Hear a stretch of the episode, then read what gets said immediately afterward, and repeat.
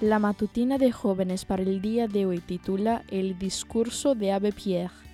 El amor que tengan unos por otros será la prueba ante el mundo de que son mis discípulos.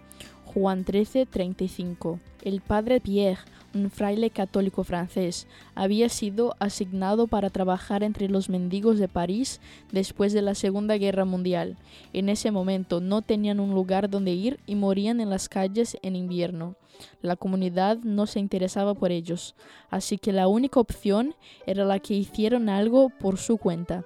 El fraile, también conocido como el ángel de los pobres, organizó a los mendigos para rastrear la ciudad, construir sus propios refugios con ladrillos y desechos y luego clasificar botellas. Además, cada mendigo tenía la responsabilidad de ayudar a algún mendigo más pobre que él mismo. El proyecto dio tal resultado que ya no había más mendigos en las calles de París. Se creó la organización Emmaus, de la que se hicieron réplicas en otros países, y ahora el fraile temía que su proyecto terminara fracasando por no tener a quien ayudar.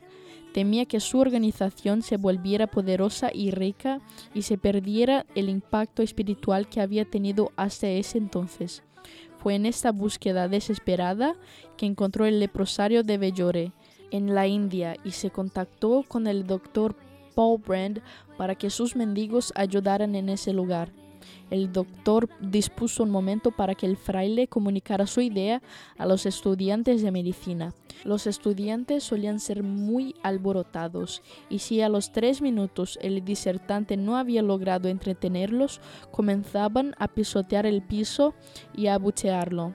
El doctor temía que esto pasara especialmente teniendo en cuenta que el fraile no hablaba su idioma. Pero el hombre, vestido con un hábito viejo, comenzó a dar su discurso. Entre un par de médicos intentaban traducir lo que iba diciendo con su poco conocimiento de francés, pero el fraile comenzó a hablar tan rápido y con tanto fervor que la interpretación se hizo imposible. Pasaron tres minutos y nadie se movía. Al terminar el discurso, después de 20 minutos, todos se pusieron de pie y estallaron en una ovación sin precedentes. Ante la pregunta ¿Cómo entendieron si nadie habla francés? Uno de los estudiantes respondió No necesitamos un idioma, sentimos la presencia de Dios y la presencia del amor. Qué ejemplo impactante. ¿Acaso nuestras acciones hoy son suficiente lenguaje para transmitir el amor de Dios al mundo? ¿No están conociendo por lo que nos debe conocer?